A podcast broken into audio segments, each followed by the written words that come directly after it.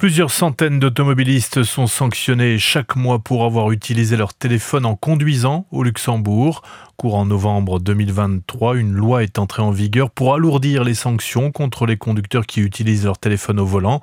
Ils sont désormais passibles d'un avertissement taxé de 250 euros contre 145 euros auparavant et d'un retrait de 4 points sur le permis de conduire contre 2 auparavant s'ils utilisent leur téléphone au volant.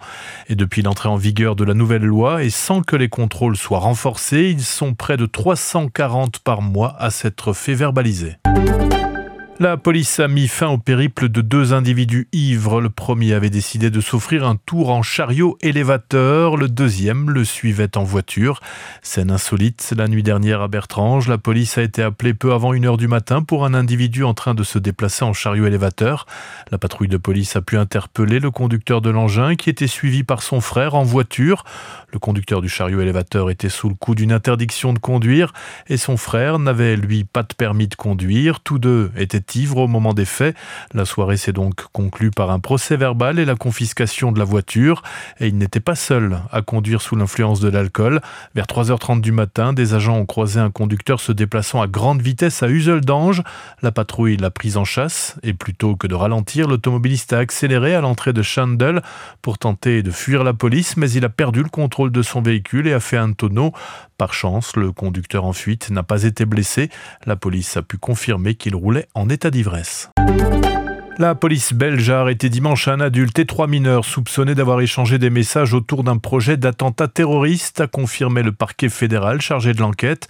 Les quatre jeunes, trois mineurs en fin d'adolescence et un jeune homme de 18 ans sont soupçonnés d'être liés à l'extrémisme islamiste. Ils ont été arrêtés lors de perquisitions menées à Bruxelles, Ninove, Charleroi et Liège. Les autorités belges restent sur le qui-vive depuis les attentats djihadistes de 2016, perpétrés par des kamikazes qui avaient fait 32 morts dans des explosions à l'aéroport de Bruxelles et dans le métro de la ville. En octobre dernier, un Tunisien a abattu deux supporters de football suédois à Bruxelles avant d'être mortellement touché par la police.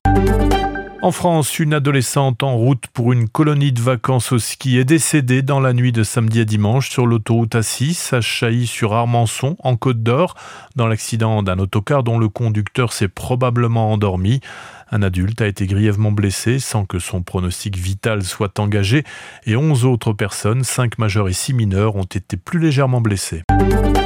Des négociations ont repris dimanche au Caire en vue d'obtenir une trêve entre Israël et le Hamas pendant le ramadan dans la bande de Gaza, où les bombardements israéliens meurtriers se poursuivent dans le territoire palestinien menacé de famine selon l'ONU.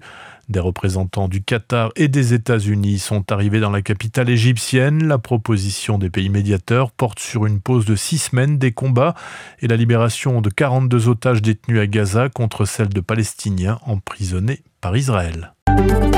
Retrouvez toute l'info du Luxembourg et de la Grande Région sur rtlinfo.lu.